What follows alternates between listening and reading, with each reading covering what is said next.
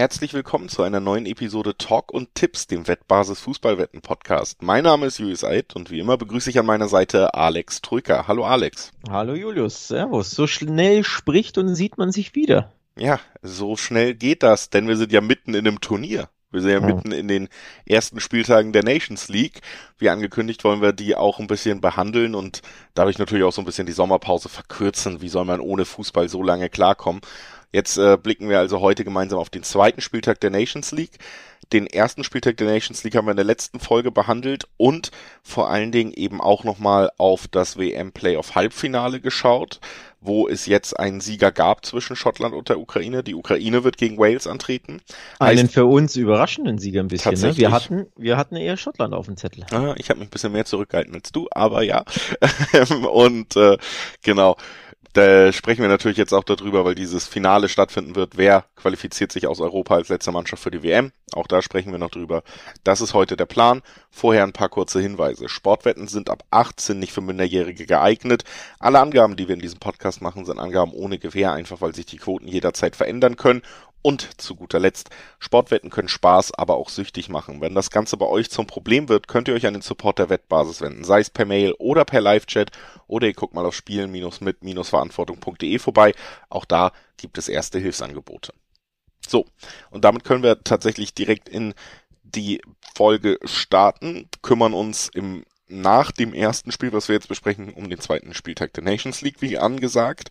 Jetzt blicken wir aber erstmal gemeinsam auf das WM-Playoff-Finale in Wales zwischen Wales und der Ukraine. Du hast es gesagt, etwas überraschend, zumindest waren sie nicht die klaren Favoriten gegen Schottland, äh, haben ja auch dieses Jahr noch gar nicht lange zusammengespielt ich glaube, wir müssen nicht jedes Mal die politischen Komplikationen hier wieder aufzählen. Die sollte wirklich jeder mitbekommen haben, was da in der Ukraine gerade los ist und was verhindert hat, dass die Spiele eher stattfinden konnten.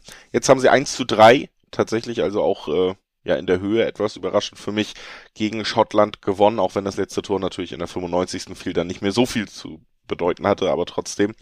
Sie haben Schottland überwunden, also die erste Mannschaft aus dem Vereinigten Königreich. Jetzt kommt direkt die zweite, hätten gar nicht, weiß gar nicht, ob sie nach Hause geflogen sind oder nur schnell zum nächsten Stadion und da trainiert haben. Nach Hause, na ja, ne?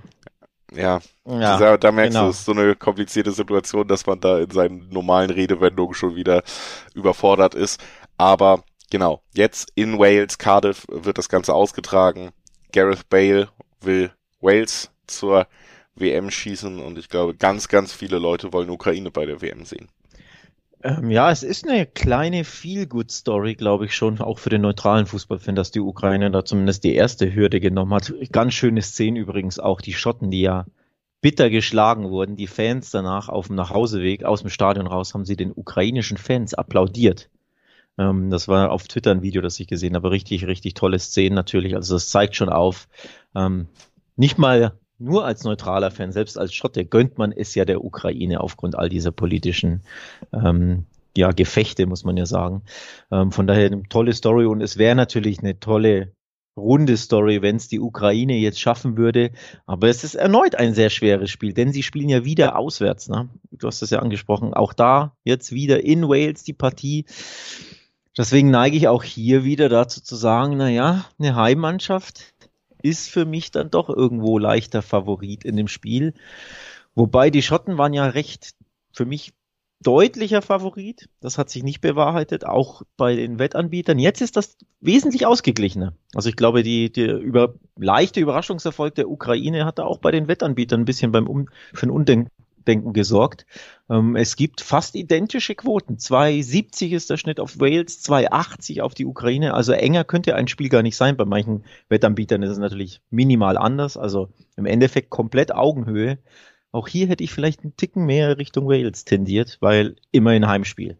Ja, kann ich nachvollziehen. Äh, auf den ersten Blick äh, würde ich da auch mitgehen kann aber auch nur wiederholen, was ich vor dem Schottland-Spiel schon gesagt habe hier, dass es halt einfach eine ganz besondere Situation ist, diese ganzen soften Faktoren im Fußball, diese emotionale Aufgeladenheit, dass es einfach total schwer einzuschätzen ist, wenn die Ukraine im Moment spielt. Sie haben im Gegensatz zu anderen Nationalmannschaften erst ein Spiel in diesem Jahr gemeinsam bestritten. Das war jetzt erfolgreich. Sie werden sicherlich auch getragen von einem ganz, ganz großen Willen, da positive Schlagzeilen zu liefern für ihre gesamte Heimat, die ja gerade in einer sehr angespannten Situation ist, für alle ihre ähm, ja ihre ähm, Landsmänner, aber es ist trotzdem irgendwie ja auch immer die Frage, inwieweit kann dich Emotionen tragen, ne? Und inwieweit kann es auch irgendwann vielleicht ein Hemmschuh werden, weil du das natürlich immer umdrehen kannst und sagen kannst, wie groß ist auch der Druck jetzt natürlich, diese Enttäuschung zu vermeiden, die ein Ausscheiden bedeuten würde.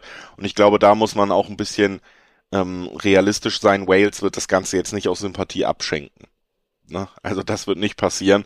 Und wenn man sich dann anschaut, wie Wales auch mannschaftlich geschlossen auftritt, auch ein paar sehr gute Fußballer hat, äh, mit, mit Ramsey und vor allen Dingen eben auch mit Gareth Bale, der ja in der Nationalmannschaft wirklich regelmäßig auch im Halbfinale, das sie gegen Österreich gewonnen haben, einfach unterstreicht, dass äh, dass er jetzt nicht äh, zufällig in diese Position gerutscht ist, dass er bei Real Madrid so unendlich viel verdient, sondern dass er schon einer der besten Fußballer sein kann, wenn er das denn wirklich möchte. Seine Motivation ist da sicherlich nochmal eine andere. Vielleicht jetzt sogar noch mehr. Muss sich ja auch noch einen neuen Arbeitgeber suchen, der im besten Falle sehr viel Handgeld zahlt. Also ja, da wäre ein bisschen, bisschen Eigenwerbung vielleicht auch nicht schlecht.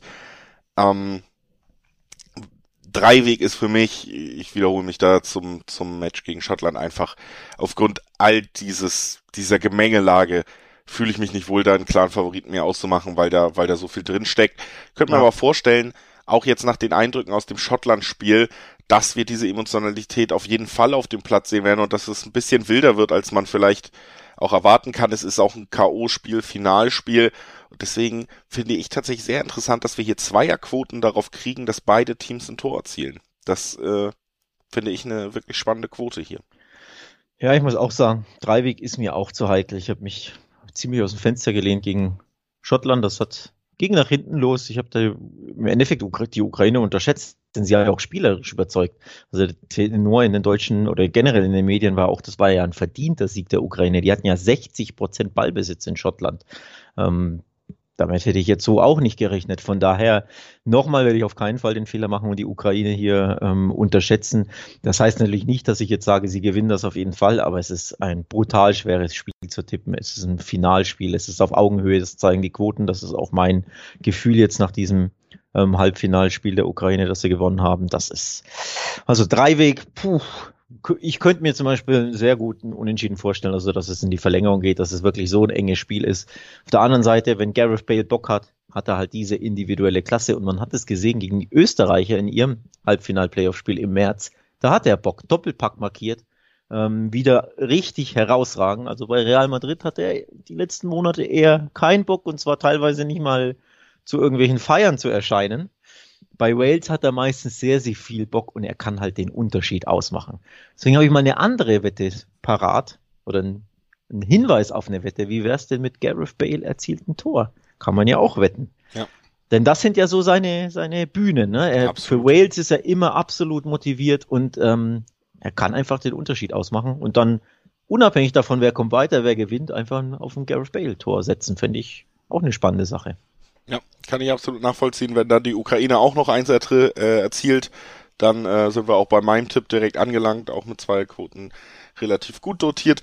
Äh, lass uns das Ganze abschließen. Wir gehen weiter ähm, in die Nations League. Ähm, am Sonntagabend werden auch noch Nations League Spiele stattfinden. Wir werden erstmal dann natürlich wissen, wer spielt bei der WM aus Europa, Wales oder Ukraine. Und dann machen wir mit der Nations League weiter. Das erste Spiel, was wir uns da rausgesucht haben, ist mein Team gegen dein Team. Tschechien gegen Spanien, Alex. ähm, das ist ja eine persönliche Geschichte hier. Wie jeder, der den Podcast verfolgt, weiß, ich äh, habe große Sympathien für den tschechischen, für die tschechische Nationalmannschaft und habe sie zu Recht zuletzt äh, auch äh, als nicht so verkehrt eingeschätzt, denn sie konnten ja ihr letztes Länderspiel tatsächlich auch gewinnen und äh, dann auf der anderen Seite ja für mich weiterhin einer der vielleicht sogar Favoriten am Ende äh, für die auf die EM äh, WM am Ende des Jahres Spanien, also eine sehr starke Mannschaft, könnte könnte ein sehr spannendes Spiel werden. Ja, die Tschechen haben am ersten Spieltag der Nations League die Schweizer geschlagen. Zwar, ja, weiß ich nicht, ob jetzt glücklich, aber zumindest das Siegtor war ein Eigentor ähm, der Schweizer durch durch So von Frankfurt. Aber trotzdem tolles Ergebnis zum Start in die Nations League ähm, für deine in Anführungszeichen Tschechen. Die Spanier hingegen nur in Anführungszeichen 1 zu 1 gegen Portugal. Das war der Tipp, falls du dich erinnerst. Unentschieden. Portugal, völlig überraschend. Wobei die Spanier sahen ja schon wieder, ja, ich will nicht sagen sichere Sieger aus, aber sie waren ja lange auf Kurs, haben ewig geführt. Ich glaube, bis zur 83. oder so mit 1 zu 0. Von daher ein bisschen bitter für die Spanier, dass sie dann nur unentschieden gespielt haben zu Hause gegen Portugal. Ich glaube, die werden das jetzt gut machen, nicht nur wollen, sondern am Ende auch können. Also die Spanier müssen ein bisschen jetzt mehr auf den Sieg gegen die Tschechen, haben schon ihren, ihren einen Sieg. Ich glaube nicht, dass der zweite hinzukommt. Also ich neige hier stark zum Favoritentipp. Wenn auch knapp, wenn auch umkämpft, denn die Spanier tun sich unter Luis Enrique sehr oft sehr schwer mit dem Tore schießen, trotz Überlegenheit, trotz viel Ballbesitz, sind das meist dann nicht selten knappe Siege, wenn überhaupt, vor allem auch in der Fremde. Ähm, und deswegen setze ich auf einen ganz, ganz knappen Spanien-Sieg mit einem Torunterschied. Ja, haben wir ja auch drüber geredet, was Spanien oftmals zu fehlen scheint, äh, schon ähm, auch im letzten Jahr bei der EM sichtbar ist, so eine Effektivität vor dem Tor. Gegen Tschechien werden sie auch nicht 90 Torchancen bekommen, dafür sind sie viel zu stabil. Aber ich glaube auch, du hast die Ausgangslage angesprochen. Tschechien konnte schon gewinnen. Spanien erhöht sich der Druck natürlich ein bisschen, weil es auch eine große Fußballnation ist, wo man Siege erwartet gegen Tschechien und am Ende mit der 1,7er Quote ja auch gar nicht schlecht dotiert, trotzdem im Dreiweg schon der Spanien-Sieg, könnte ich mir auch gut vorstellen. Dass es hoch wird, glaube ich auch nicht, weil Spanien da vielleicht einfach die die offensive Klasse vorm Tor fällt, aber da sind wir uns sehr einig und das heißt, wir können das hier vielleicht sogar relativ äh, schnell beenden und zum Gegner der Spanier aus dem ersten Spiel kommen. Also wir bleiben in derselben Gruppe logischerweise. Portugal spielt auch noch gegen die Schweiz, äh, also eine Mannschaft, die unentschieden gespielt hat, gegen die Mannschaft, die gegen Tschechien verloren hat und natürlich auch äh, mit Portugal die Mannschaft, die deutlich besser besetzt ist individuell. Ne? So ein bisschen eine Parallele zu dem, was ich gerade gesagt habe. Ähm, Portugal nur unentschieden, jetzt aber zu Hause, also nur unentschieden in Anführungszeichen, aber es war ja ein Punktgewinn in Spanien nach, nach Rückstand da, spät zurückzukommen, im, im Topspiel auswärts bei ja, dem Favoriten in der Gruppe für mich Spanien dann unentschieden zu holen, ist ein Top-Ergebnis und das kannst du jetzt halt äh, abrunden mit einem Sieg und dann hast du einen sehr, sehr guten Start hingelegt aus Portugals Sicht. Ähm, da setze ich dann schon drauf und ich glaube, der Start für die Schweiz wird in demzufolge katastrophal werden, nämlich zweite Niederlage im zweiten Spiel. Ja. Also in Tschechien verlieren, ähm, ja, eigentlich aus Schweizer Sicht, wenn du eine Chance ha haben möchtest in einer Gruppe mit Portugal und Spanien, musst du die Tschechen zweimal schlagen. Einmal schon nicht geklappt, jetzt direkt away bei Portugal. Das wird brutal schwer. Also der Druck ist auch auf die Schweizer groß. Aber ich sage, das geht erneut in die Hose. Also komplett Trafil statt Schweiz mit null Punkten und die Portugiesen gewinnen das Ding. Ja. Und äh, ähnliche Quoten wie eben. Tatsächlich Portugal spielt sogar zu Hause im Gegensatz zu den Spaniern, hat 1,75er Quoten sogar im Schnitt, also noch ein bisschen höher. Auch da äh, schöner Dreiweg-Tipp möglich, dem ich mich auch anschließen würde. Ja, Dann, ich finde die 1,7er Quoten tatsächlich ziemlich lukrativ. Ja, also, auf jeden Fall bei beiden, ja. Würde ja, ich auch sagen. Ja gut, Spanien ist halt die Sache auswärts und sie tun sich oft schwer mit dem Tore schießen, äh, auch in der WM-Quali immer wieder knappe Dinge. Aber Portugal zu Hause 1,7 finde ich dann schon interessant, vor allem für so einen kleinen Kombischein. Ähm, also deswegen suche ich da in dem Fall auch gar nicht lange, lange weiter. Die ja, 1,7 finde ich, ich auch absolut deiner Meinung, deswegen können wir das Ganze, wie gesagt, äh, hier die Spanien-Gruppe quasi abschließen und äh, den Sonntag abschließen. Das waren drei Spiele, die wir da rausgesucht haben. Zweimal Nations League, einmal WM-Qualifikations-Playoffs-Finale. Sehr langes Wort. Und wir gehen jetzt äh, an den Montag. Auch da haben wir zwei Spiele. Und das erste, das wurde tatsächlich durch den ersten Spieltag eigentlich noch viel spannender. Denn Österreich unter Ralf Rangnick hat äh, gegen Kroatien überzeugt, überzeugend gewinnen können. Überraschend bisschen auch für uns. Und auf der anderen Seite Dänemark, die ja sowieso ähm, schon die WM-Quali in toller Manier abgeschlossen haben, die bei der EM begeistert haben, die konnten jetzt den amtierenden Weltmeister mit Frankreich im letzten Spiel bewerben. Also wir haben hier zwei Mannschaften, die gehören vielleicht nicht zu den ganz, ganz, ganz großen Namen, aber die können mit den ganz großen Namen mithalten und jetzt treffen sie aufeinander. Ne? Ja, was für ein überraschender Stark Start der Österreicher unter Rangnick. Perfekter Start. In Kroatien gewinnen ist ja eh schon grandios, hätte ich ihn ja eh nicht zugetraut. Aber dann mit 3 zu 0. Wow. Bin ich echt wirklich super überrascht, hätte ich so nicht kommen sehen. Also absoluter Traumstart. Und ja, der Dänemark-Sieg, der war jetzt ein Ticken weniger überraschend. Wir waren ja beide der Meinung, das könnte easy unentschieden ausgehen, weil die Franzosen sich auch immer wieder zu Hause, warum auch immer, irgendwie auch schwer tun, auch mit dem Tore schießen. Ne? So, irgendwie flutscht das nicht so. Dann führen sie sogar standesgemäß tolles, tolles Benzema-Tor. Da siehst du, wie der mit äh, aus vor Selbstvertrauen strotzt. führen sie zu Hause gegen Dänemark und verlieren das noch durch einen äh, Doppelpack von, äh, wer hat's gemacht? Äh, Cornelius. In der 88. der Siegtreffer richtig, richtig schön und das Dach gedonnert. Ähm, also schon eine kleine Überraschung. Eine kleinere zumindest als, als Österreich, aber in Frankreich nach Rückstand gewinnen, wow. Also da sieht man wieder auch, wie stark die Dänen seit der EM drauf sind, wie viel Absolut. Selbstbewusstsein sie haben ist schon imponierend. Also wie gesagt, sie haben eine fast perfekte WM-Quali gespielt. Sie haben bei der EM gezeigt, dass sie guten Fußball zusammenspielen können. Da ist halt auch gerade wirklich wieder dieser Punkt erreicht, der Nationalmannschaften dann eben schnell mal so einen kleinen Vorsprung geben kann. Nämlich wenn man es tatsächlich hinbekommt, dass diese Mannschaft fast sowas wie Clubfußball spielt. Also wirklich Abläufe drin hat, für die man eigentlich oft äh, vielleicht gar nicht die Zeit hat als Nationalmannschaft. Das war ja auch bei Italien noch bei der EM der Fall. Da hat man es ja auch immer gesagt, Mensch, die spielen ja wirklich wie eine Mannschaft. Während ich und andere ja auch immer wieder kritisieren, dass gerade der Gegner am äh, vergangenen Spieltag, nämlich Frankreich, das immer noch nicht tut. Und ähm, das sind dann eben die kleinen Vorteile. Ne?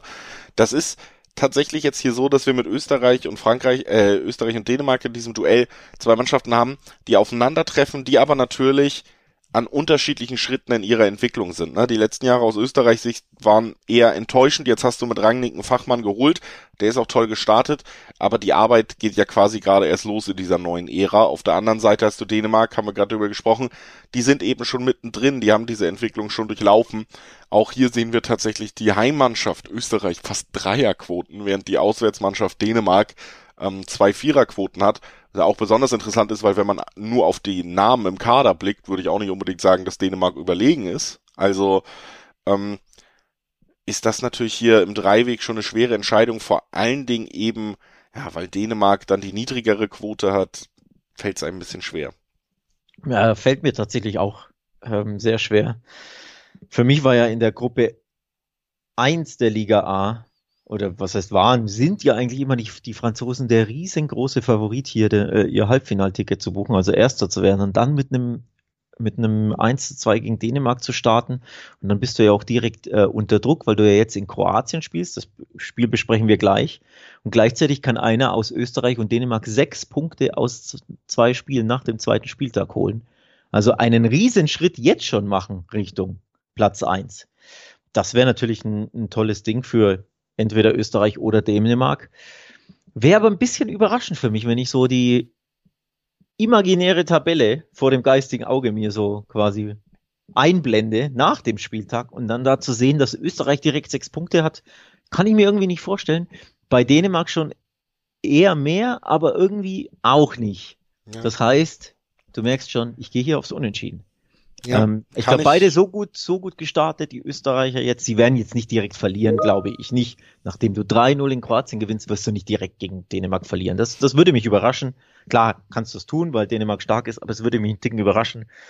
Und wenn die Österreicher jetzt voller Selbstvertrauen strotzen, dass die Dänen direkt auch wieder gewinnen und zwar wieder auswärts, das ist ja der Unterschied. Dänemark muss ja zweimal auswärts ran. In Dänemark wäre das vielleicht anders, aber die Dänen müssen auch erneut anders auswärts ran. Also ich sehe da ehrlich gesagt irgendwie das Unentschieden am Ende.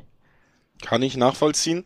Ich würde eher ähm, auf so eine Gemeinsamkeit der ersten beiden Auftritte in der Nations League der Mannschaft gehen, denn was beide Auftritte gemeinsam haben, war über 2,5 Tore.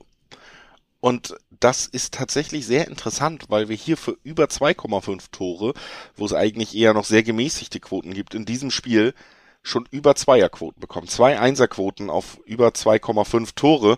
Und das finde ich tatsächlich sehr spannend, weil wir hier mit Dänemark eine Mannschaft haben, die immer in der Lage ist, Tore zu erzielen durch ihr ja sehr eingespieltes Offensivspiel. Auf der anderen Seite haben wir aber auch schon ein klares Statement gesehen, wie ja offensiv aktiv Österreich spielen will. 3-0 in Kroatien gewonnen. Ne?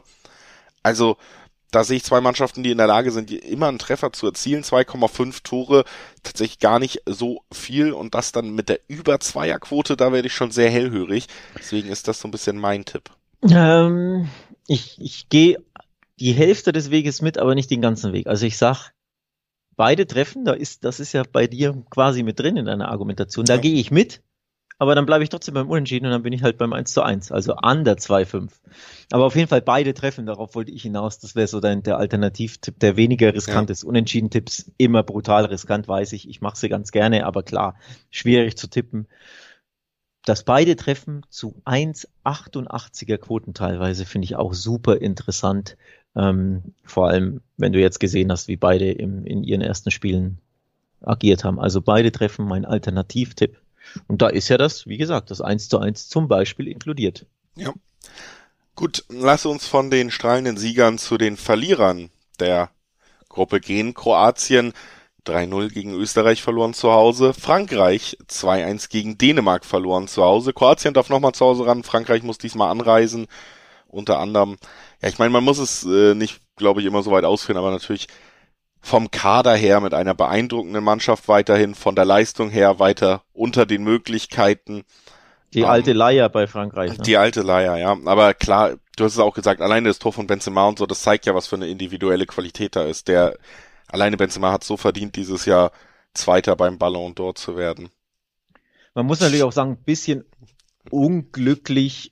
Ich will da jetzt gar nicht drauf. Ich, ich weiß schon, ich weiß schon, aber kommt ja erst noch Ballon d'Or. Aber ich wollte, ich wollte sachlich bleiben, ja, ja. Julius. 19 Schüsse hat Frankreich. Sorry, ich, 19 Schüsse hat Frankreich abgegeben gegen Dänemark. Also so angedeutet hat sich diese Heimniederlage am Ende dann auch nicht. Und es war ja quasi so ein langer, langer Konterball auf Cornelius dann, ähm, den er dann äh, aus Spitzenwinkel da unter die, unter das Dach hämmert. Den macht er jetzt auch nicht jeden Tag. Also ein bisschen, ja, unglücklich weiß ich nicht, ob ich es jetzt unglücklich nennen würde, aber es war jetzt nicht, dass du sagst, ja, die haben das völlig zurecht ver verloren, die Franzosen. Ähm, ja, das auch gehört auch noch ein bisschen dazu. Beispielsweise doppelt so viele Pässe gespielt, natürlich 60 Prozent Ballbesitz etc. Also normalerweise gewinnst du das 1 zu 0 oder mein Gott, dann geht's halt 1-1 aus. Da wären jetzt die Franzosen auch nicht so super traurig gewesen. Aber 1-2 ist bitter, heißt, Druck ist natürlich jetzt enorm. Du musst in Kroatien gewinnen. Ähm, sonst kann das schon eng werden, wenn einer der anderen beiden gewinnt. Und auf der anderen Seite die Kroaten 0-3 gegen Österreich. Hm, das heißt, du merkst schon, ich tendiere schon stark jetzt zum, zur Wiedergutmachung der Franzosen. Ja, und ähm, da gibt's natürlich auch einen Grund in Zahlen erstmal, den man auf jeden Fall herausstellen muss. Der amtierende Weltmeister mit dem besten Kader, den Nationalmannschaften aufbieten können, hat eine Zweierquote. Also, auch amtierender Nations League-Sieger übrigens, das vergisst ja. man ja ganz gerne. Ähm, dieses, die halten ja beide Titel aktuell. Ja, Zweierquote Frankreich sticht ein bisschen ins Auge. Es wird, glaube ich, trotzdem schwer, weil Thema Frankreich, ne, sie schießen auch nicht üblicherweise nicht so super viele Tore ähm, in ihren Quali-Spielen, zumindest in der Regel. Also ich bin da eher so bei einem knappen 1-0, 2-0, 2-1 äh, Frankreich, um ehrlich zu sein.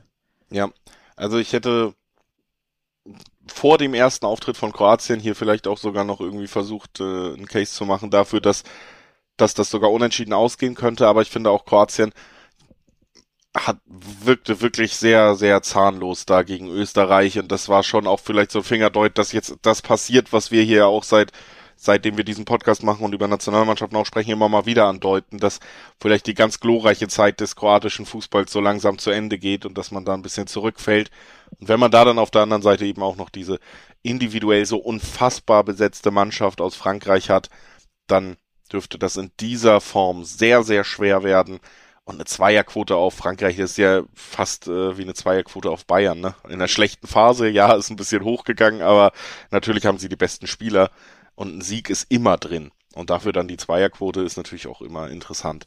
Also würde ich mich da auch tatsächlich im Dreiweg auf die, auf den Weltmeister bis Ende des Jahres. Gibt's dann einen neuen, Alex? Gut vorstellbar. Ja. Für mich. Äh, gut vorstellbar, ja. Das äh, werdet ihr noch nicht herausfinden, bevor die WM so richtig äh, läuft oder zu Ende ist. Aber was ihr herausfinden könnt, natürlich vieles, vieles andere, wenn ihr auf wettbasis.com geht.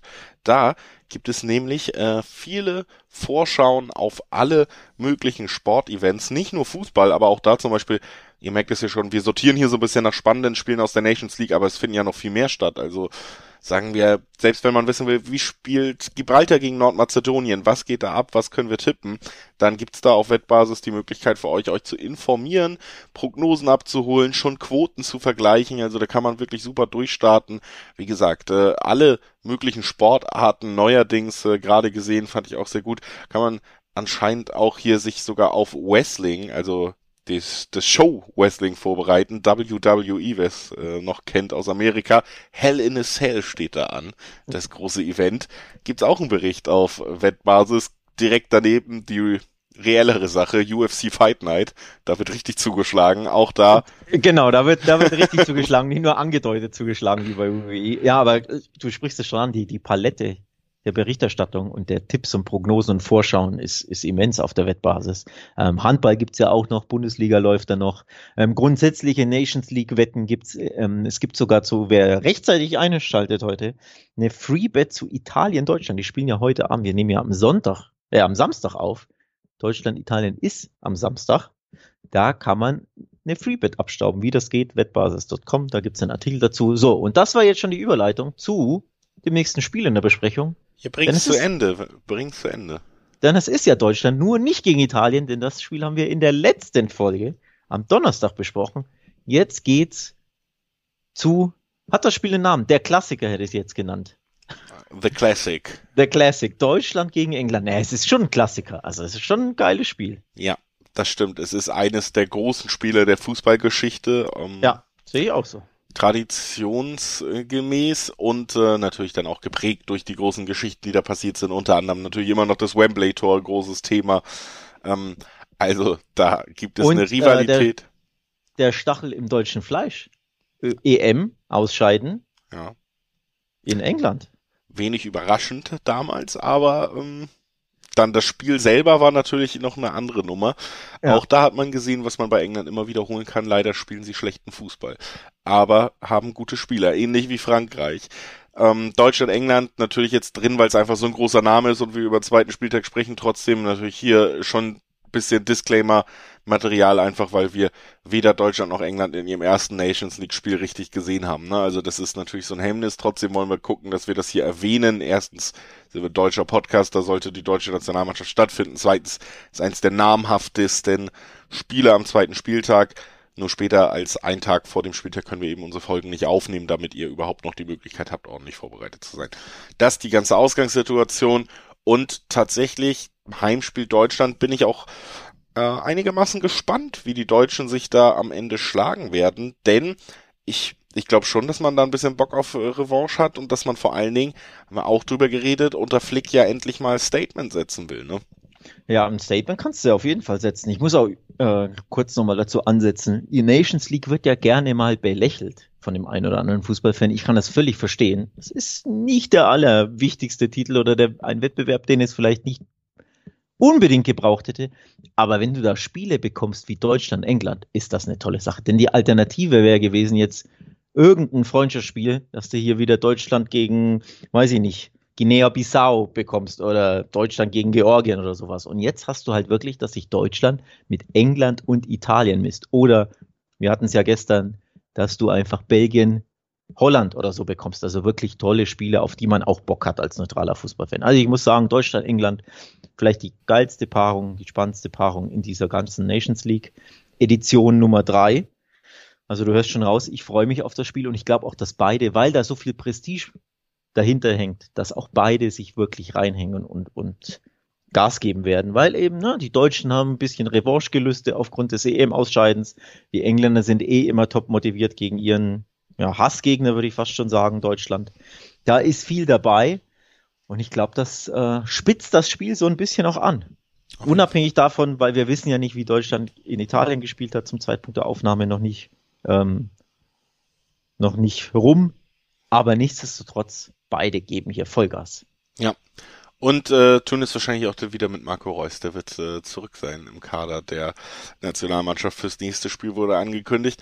Und tatsächlich ja, ist es schon, wird es auch interessant zu sehen, weil hinter all dem, ich mag nicht, wie England spielt oder so, steckt ja durchaus auch einfach ein sehr pragmatischer defensiver Ansatz immer noch bei der englischen Nationalmannschaft, den man kann man sehen, wie man will, vielleicht mit dem Spielermaterial gar nicht unbedingt wählen wollen würde, aber den geht Southgate ja relativ konsequent und den wird er auch nicht mehr verändern äh, in seiner Amtszeit, da bin ich mir ziemlich sicher. Auf der anderen Seite hast du mit Flick ja schon einen Trainer, was man da für eine Fußballphilosophie und für Ziel erwarten kann. Das hat man ja auch eindrucksvoll in seiner Bayernzeit gesehen. Also das ist ein Trainer, der ganz anders, viel offensiver denkt als sein mhm. Gegenüber. Jetzt hast du also die vielleicht ähm, ja attraktivere und aktivere Spielart dann auf Deutschlands Seite. Auf der anderen Seite hast du aber die besseren Spieler, würde ich schon sagen, im Allgemeinen, wenn du den gesamten Kader anguckst, doch auf englischer Seite. Davon ist Deutschland von dieser ganz, ganz großen Spitze, wo ich jetzt wirklich, wenn du auf den Kader guckst und sagst, da kommen so viel tolle Talente nach, sie sind jetzt schon super breit besetzt, also wirklich England und Frankreich. Davon ist Deutschland dann Ticken weiter entfernt noch, ne? Und Jetzt äh, treffen sie aufeinander und ich bin sehr gespannt, wie das am Ende ausgehen wird. Die äh, Ausgangslage ist ja für mich dann schon recht klar, oder die taktische Ausgangslage. Du wirst Deutschland haben, die dominieren, ja. die mehr Ballbesitz haben werden. Da finde ich es dann immer schade, dass man übrigens nicht darauf tippen kann, wer am Ende mehr Ballbesitz hat. Das würde ich so gerne können. Das wäre immer ein Tipp, den ich liebend gerne abgeben äh, möchte. Also Deutschland gewinnt das Ballbesitzduell ist schon mal der eine Tipp von mir, auch wenn man das nirgends tippen kann. Zumindest nicht, dass ich es wüsste. Wenn es irgendjemand weiß, schreibt mich gerne an, ähm, Twitter oder wo auch immer. Ähm, ja, also Deutschland wird das Spiel gestalten, das Spiel machen. Hansi Flicks Mannschaft wird aktiv sein, wird natürlich auf den Sieg gehen. Und die Engländer, das weißt du ja natürlich auch, die werden hinten ziemlich dicht machen. Natürlich jetzt nicht komplett mauern wie Mourinhos, äh, weiß ich nicht, Mourinhos Teams in wenn sie mal in K.O.-Spielen äh, partizipieren. Aber nichtsdestotrotz, England wird defensiver sein, wird, wird abwartender agieren und wird halt umschalten. Und das ist die Gefahr. Denn auch Flicks Bayern waren ja immer anfällig für Umschaltmomente, ne, für Gegenstöße, für Konter, nachdem man den Ball verliert. Also die Ausgangslage wird dann schon spannend werden. Können Flicks Männer mit dem Ball so gut umgehen, dass sie A wenig Konter zulassen und dass sie B natürlich dann die voraussichtlich eher defensiven Engländer überhaupt knacken können. Denn genau das ist ja kaum einer Mannschaft gelungen, eigentlich ja keine Mannschaft bei der EM. Ja. Die Engländer konnten nicht geknackt werden, weil sie defensiv so gut standen, also auch gut organisiert, jetzt nicht nur Mauern, sondern einfach auch gut defensiv organisiert. Das wird eine Herausforderung für Deutschland. Das wird eine Herausforderung und deswegen wundern mich die Quoten im Dreiweg auch sehr, weil da Deutschland doch relativ deutlich Favorit ist mit zwei Viererquoten gegenüber Dreierquoten auf England. Und ähm, ich sehe tatsächlich, das einzige Ergebnis, was ich hier in diesem Aufeinandertreffen nicht wirklich sehe, ist ein Sieg von Deutschland. Uha. Weil? Weil ich, ich jetzt begründet haben. Das du hast, du hast die, haben. du hast die Gründe ja geliefert. Ich kann dir äh, gerne aber nochmal äh, rausziehen, was du gesagt hast und äh, was ich dafür am wichtigsten halte, nämlich erstens, dass es für mich schwer vorstellbar ist, dass Deutschland England komplett auseinanderspielt und sich eine hohe Führung oder so erspielen kann. Das sehe ich nicht. Ich sehe sie auch nicht früh in Führung gehen und England früh einbrechen. Heißt, wir werden relativ lange ein offenes Spiel haben, auch vom Ergebnis her, wo Konter natürlich auch mit dem Dauer der Spielzeit immer, immer gefährlicher werden. Du hast das angesprochen, Flick ist ein Trainer. Wenn er vielleicht eine Schwäche offenbart hat, dann ja, defensive Organisation gegen schnelle Umschaltsituationen. Dann die hohe individuelle Klasse der Engländer, auch bei Standards. Das darf man bei Nationalmannschaftsspielen nie, nie, nie unterschätzen, dass das eine der wichtigsten Waffen ist, die, die eine Nationalmannschaft überhaupt mitbringen kann, nämlich, ja, wir sind nicht mal auf Spielzüge angewiesen, die wir vielleicht eh nicht so gut zusammen trainieren können wie eine Clubmannschaft, sondern jede Ecke, jeder Freistoß ist eine potenziell große Torchance für uns. Und das bringt England eben auch mit. Und deswegen glaube ich tatsächlich, das wird ein Spiel sein, wo du am Ende ein bisschen frustriert bist, auch als neutraler Zuschauer, weil du dir denkst, ja, Deutschland hätte es doch verdient gehabt, die haben doch schöner gespielt, aber wo du auch am Ende sagen musst, ah, Englands Matchplan ist irgendwie zumindest in Teilen aufgegangen. Spannend ist 1,5er Quoten auf X2. Unentschieden oder England gewinnt. Über 1,5er Quoten. Das ist für mich Freund von doppelten Chancen schon, schon sehr schön hier irgendwie. Das wäre schon größer, großer Upset, wenn die DFB 11, die unter Flick ja Stand heute noch ungeschlagen ist, denn das Italienspiel lief ja noch nicht. Also da kann sich's ändern, aber bis zum Italienspiel hat die DFB 11 unter Flick ja, wie, was waren es, acht von neun Spielen gewonnen oder, oder neun von zehn, irgendwie sowas. Ich habe jetzt die genaue Zahl nicht mehr im Kopf. Also nur ein Unentschieden, alles andere gewonnen, wenn auch gegen Gegner, die nicht so prickelnd waren. Und jetzt kommen eben zwei Knackige in Italien, England. Ähm, es wäre, glaube ich, schon ein ziemliches Erfolgserlebnis, wenn du beide Spiele ohne Niederlage beendest, aus deutscher Sicht. Ich glaube, das gäbe dir auch sehr viel Selbstvertrauen für das Projekt unter Flick. Und ich sage, es wird so kommen. Also Deutschland wird keines der beiden Spiele verlieren und ich neige dazu, wer am Donnerstag nochmal reinhören will, ist ja noch aktuell heute.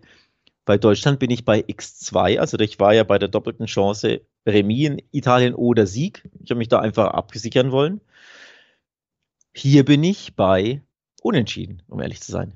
Weil ich sage für mich, ich glaube, England gewinnt in Ungarn. Das heißt, die haben schon die drei Punkte im Gepäck. Hätten im Gepäck, konjunktiv. Dann würde ihnen ein Unentschieden reichen in Deutschland, glaube ich. Und wenn die Deutschen in Italien gewinnen, glaube ich, werden sie auch nicht so super traurig mit einem Unentschieden gegen England, wenn sie in der 70. Unentschieden steht, riskierst du da nicht so viel, dass du ausgekontert wirst. Also ich neige hier stark bei Deutschland-England zum Tipp. Deutsch äh, Unentschieden, aber eher, wenn ich mich festlegen muss, wenn man sagt, man verbietet mir das Unentschieden, bin ich eher bei Deutschland als bei England. Sind wir uns also nicht einig bei Wir sind uns nicht ganz einig. großen Spiel der Fußballhistorie. Ähm, ist natürlich schön, können wir direkt im nächsten Podcast mit einsteigen, dem anderen das vorzuwerfen, wer recht hatte. Das ist Ja, Moment, also es hat sich ja niemand so aus dem Fenster gelegt. Das ist ja mit Vorsicht. Doppelte Chance, sagst ja du, das ist ja auch mit Vorsicht getippt. Das ist ja nicht, wenn du jetzt einen raushauen würdest, Hot Take, England haut, Flix DFB 11 weg. Nee, das sehe ich bei England ja sowieso auch So, nicht. machst du ja eh nicht so. ich glaube auch nicht, dass sie besser spielen. Wie gesagt, ist eher das Gefühl, dass diese, ja, dass der Matchplan von England, den man kennt und der Erfolg haben kann, dass der hier auch Erfolg haben Ja. könnte gegen dieses Deutschland. Das Gefühl ist es bei mir. Gut, lass uns äh, zum letzten Spiel dieser Episode kommen. Wir wollen noch über das Duell zwischen Belgien und Polen sprechen. Auch das wird am Dienstag stattfinden und dann kann man ja direkt hier vielleicht auch schon mal anschließen. Am Mittwoch werden wir mit der nächsten Episode auf euch warten, denn dann besprechen wir den dritten Spieltag vor. Heißt, da haben wir dann tatsächlich auch, weil mal ein Tag Break ist, so ein bisschen mehr ähm, den Luxus über viele Mannschaften zu sprechen, die auch schon gespielt haben. Aber äh, das vorweg. Jetzt sprechen wir über Belgien. Die haben ja auch schon gespielt und ja, ganz gut einen auf die Mütze bekommen gegen Oh, die ja. Niederlande. Oh ja. Ähm, auch vielleicht so ein kleiner, ja, Richtungsweiser vielleicht doch schon. Ich habe es vor dem Spiel gesagt, hier im Podcast, dass ich die Niederlande besser aufgestellt sehe, weil die Mischung besser ist, weil sie auch junge Spieler haben, die nachkommen, die sehr interessant ist, weil sie Spieler im besten Fußballeralter haben, während bei Belgien alles von einer Generation getragen wird, die nach und nach altert. Und was mir aufgefallen ist im Spiel von Belgien gegen die Niederlande, ähm, war tatsächlich vor allen Dingen, dass die Innenverteidigung der Belgier mit einem Vertong, mit einem Alderweireld, das ist nicht mehr Vertong und Alderweireld, wie sie 2016 waren, ne? Ja, ins, Alt, äh, ins Alter gekommen, Gottes Willen, äh, in die Jahre gekommen, gealtert, die Innenverteidigung schon ziemlich. Ähm, das hat man angesehen gegen die Niederländer, die da ziemlich leger, leicht, locker, flockig da durch die Abwehr ähm, hindurch filettierten. Das war eine richtige, richtige Abreibung gegen den Nachbarn. Wow, hätte ich so nicht erwartet. Mein Tipp war ja, glaube ich, trotzdem richtig. Over 2-5 und beide treffen. Ging ja dann auf beim 4 zu 1. Immerhin das, aber dass hier die Belgier so auf die Mütze kriegen, wow. Also, erhöht natürlich den Druck wirklich enorm jetzt. Immerhin wieder Heimspiel, nicht auswärts. Aber ob es das leichter macht, naja, die Polen haben ihr Aufschlagspiel gewonnen gegen Wales. Ohne Lewandowski-Tor übrigens, also ein Top-Start. Der Top-Stürmer hat aber nicht getroffen. Die Frage ist, ist er mit den Gedanken schon in Barcelona, Julius? Ja, äh, lieber Alex. Das, das es hättest du jetzt nicht erwartet, ne? dass ich hier so äh, boulevardesk fast wie im Doppelpass hier dass du hier raushau. doch irgendwie selbst in den Nationalmannschaftspodcast doch nochmal Barca reinkriegst, äh, Ja, auf irgendwelchen ja. Umwegen. Nö, aber tatsächlich ja, sagen wir mal so, eine kleine Schlammschlacht hat man da ja tatsächlich von Spielerseite aus auch gestartet jetzt und ähm, unvorstellbar finde ich nie, dass, dass solche Geschichten dann auch gerade in Wettbewerben, die vielleicht auch von den Spielern selber nicht immer hundertprozentig ernst genommen werden, wie zum Beispiel die Nations League jetzt. Äh, interessanterweise hat ja ähm, sowohl Courtois als auch De Bruyne, also belgische Spieler, die jetzt auch das erste Spiel deutlich verloren haben, haben ja in der Vergangenheit sich relativ deutlich gegen dieses Turnier geäußert und gesagt, das sind einfach glorified friendlies, also glorifizierte Freundschaftsspiele oder es wird nie an die Spieler gedacht, wenn wir hier nochmal angesetzt werden, hat Courtois gesagt. Also Und genauso sind sie aufgetreten. Genauso Belgier, sind sie ne? aufgetreten. Mit dem, mit dem Mindset, ja. Ja, und das ist natürlich auch ein Punkt. Ne? Eine ältere Mannschaft, wo auch in der Öffentlichkeit mittlerweile angekommen ist, die haben auch wenig Bock auf diesen Wettbewerb. Muss man ja auch sagen, wenn die zwei vielleicht besten Spieler der Mannschaft, Courtois hat es gerade wieder im Champions League Finale bewiesen, De Bruyne beweist es jeden Spieltag in der Premier League seit fünf Jahren, ähm, wenn die öffentlich kommunizieren, das ist uns hier auch ziemlich egal, ob wir hier was reißen. Auch das sind natürlich Anzeichen, die eine Rolle spielen und das könnte natürlich auch interessant werden, weil natürlich ähm, gewissem Maße dann diese Wettbewerbe vielleicht für kleinere, in Anführungszeichen, Nationen wie Polen Chancen darstellen, um sich mal ein paar Erfolgserlebnisse einzufahren. Ne?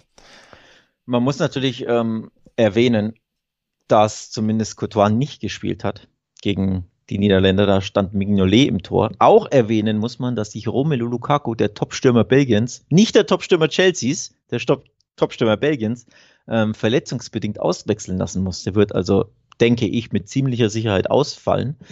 Ähm, ja, dann hat die Mannschaft jetzt nicht den größten Bock gehabt, zumindest aufs Verteidigen schon mal gar nicht. Also das war wirklich Vogelwild. Und worauf ich eigentlich überleiten wollte, ist, das hast du nur nicht ganz, nur nicht ganz verstanden aufnehmen können, mein, mein Flachpass oder mein hohen Pass. Lewandowski, der Topstürmer, hat nicht getroffen gegen Wales, trifft jetzt aber auf die alternden Vertonken Alderweireld und Boyata der Hertha. Womöglich bekommt er mehr Chancen auf Tore, zumindest im zweiten Spiel, wenn schon nicht im ersten gegen Wales. Ja. So. Also die Chance ist da für Lewandowski gegen eine anfällige Defensive, eine wenig, vielleicht weniger motivierte belgische Elf als beispielsweise die polnische Elf.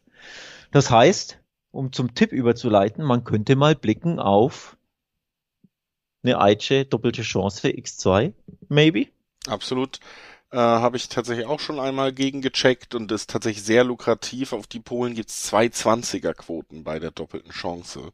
Das ist äh, wirklich ähm, gar nicht so verkehrt. Unentschieden oder Sieg Polen und ich könnte mir beides tatsächlich irgendwie vorstellen, was ich ein wenig noch also was ich für noch realistischer oder beziehungsweise weniger riskant halte, wo es auch eine Zweierquote gibt bei diesem Spiel, ist, beide Teams treffen ja eine Zweierquote. Das wundert mich ehrlich gesagt sehr, weil wir haben darüber geredet, total wackelige Defensive und ein Topstürmer bei Polen auf der einen Seite, auf der anderen Seite natürlich aber Belgien trotzdem das Team, das da offensiv mehr individuelle Klasse mitbringt und auch jederzeit einen Treffer erzielen kann. Also beide Teams treffen fast gesetzt für mich in diesem Aufeinandertreffen und da dann die Zweierquote, die finde ich sehr hoch. Das ist tatsächlich das, was auch mir ins Auge gestochen ist und was ich mir auf dem Zettel notiert habe, denn Dreiweg, ich werde jetzt nicht hier mich, also es ist schon auch riskant, auf Polen in Belgien zu setzen. Die Belgier haben ja jetzt was gut, wieder gut zu machen. Ähm, ich weiß nicht, ob Courtois ins Tor zurückkehrt, aber bessere Torwart hätten sie dann auch. Den Weltbesten, munkelt man. Aber ist natürlich auch riskant, ne, auf Polen zu setzen. Wobei, wer, wer was riskieren will, Fünferquoten auf Polen, brutal. Also die Quoten sind natürlich top wenn auch riskant. Belgische Quote 1,60 finde ich zum Beispiel zu niedrig, auch angesichts der schwachen Leistung gegen äh, Holland. Und dann, wenn die doppelte Chance, äh, wenn, wenn wir beide treffen, dann mit einer Zweierquote ist und wir sagen, ja, Lewandowski könnte die eine oder andere Chance bekommen. Die Belgier sind natürlich auch für Tore gut. Sie spielen ja auch zu Hause. Also in Polen wäre das vielleicht nochmal was anderes. Aber zu Hause, also ich erwarte tatsächlich Tore von beiden Seiten. Womöglich, womöglich spitze ich das sogar noch mehr an und sag, wie wär's denn mit einer Kombi? Beide treffen und Over 2,5, da schnellen die Quoten nochmal schön nach oben. Kann man sich ja mal ins Auge fassen. Wobei auch schon das beide Treffen ja lukrativ ist, wie du korrekterweise herausgestellt hast. Also, wir enthalten uns, glaube ich, im Dreiweg. Das Unentschieden wird mich nie überraschen. Wenn die Belgier erneut keinen Bock haben, wird es mich auch nicht überraschen. Wenn Lewandowski trifft, wird es mich auch nicht überraschen. Und wenn die Belgier am Ende das Ding gewinnen, weil Wiedergutmachung und dann ne, Sie sind ja individuell besser, wird mich das auch nicht überraschen. Also, Dreiweg recht offen. Beide treffen, loggen wir ein. Loggen wir ein und merken uns, egal wie das Spiel ausgeht, Alex wird nicht überrascht sein. genau. nee, es, es ist da viel drin in dem Spiel, aber Nee, ich bin ja auch absolut, äh, bin ich absolut bei dir. Sehr, sehr spannend zu sehen, wie Belgien da sich jetzt präsentieren wird und was man da vielleicht dann auch Richtung WM draus machen kann, weil war ja in den letzten Turnieren zumindest schon eine Mannschaft, die man im erweiterten Favoritenkreis hatte. Wenn das äh, mit den Leistungen jetzt so weitergeht, muss man da vielleicht nochmal nach unten korrigieren, ne? Also das äh, sind ja noch Early Days, ne? Kommen ja noch. Ja, wir müssen langsam mal darauf hinweisen, es ist ein halbes Jahr noch, dann geht die WM los. Wahrscheinlich wird das Hochkonjunktur in allen Bereichen, in denen wir arbeiten, sein, Alex. Also können wir hier unsere Hörer auch schon mal darauf hin, hinweisen, da steht ein großes Turnier am Horizont an. Was als nächstes für uns ansteht, habe ich schon gesagt in dieser Folge, ist dann am Mittwoch die nächste Folge zum dritten Spieltag der Nations League. Dann haben wir diese drei Spieltage auch abgeschlossen und hier im Juni auch mal ein bisschen Content noch nachliefern können. Und Stichwort Content, alternativ zu dem, was wir hier bequatschen, gibt's das Ganze auch auf YouTube. Nicht von uns, sondern von den Kollegen. Beidfüßig heißt das Format. Ähm, da ist Wolf, nee, Christoph Fuß, sorry. Da ist Christoph Fuß am Start. Und da kann man das auch nochmal verfolgen. Also da gibt's auch noch andere Sichtweisen, nicht nur unsere, nicht nur unsere Meinungen, sondern auch die von anderen Kollegen, die über die Spiele sprechen, die teilweise auch andere Spiele besprechen als wir. Ähm, also da ein Alternativprogramm kann man sich ja auch mal angucken auf YouTube, beidfüßig, wie gesagt. Ja, oder eine, ein Komplementärprogramm. Komplementärprogramm. Ja, alternativ stimmt. Es, es ist komplementär. Du hast völlig recht. Gut, dann haben wir hier noch ein bisschen Wortklauberei betrieben zum Abschied und sagen, wir hören uns Mittwoch schon wieder. Bis dahin, passt auf euch auf und genießt äh, die nächsten Tage Nationalmannschaftsfußball. Hoffen, die Folge hat euch wieder gefallen. Ciao.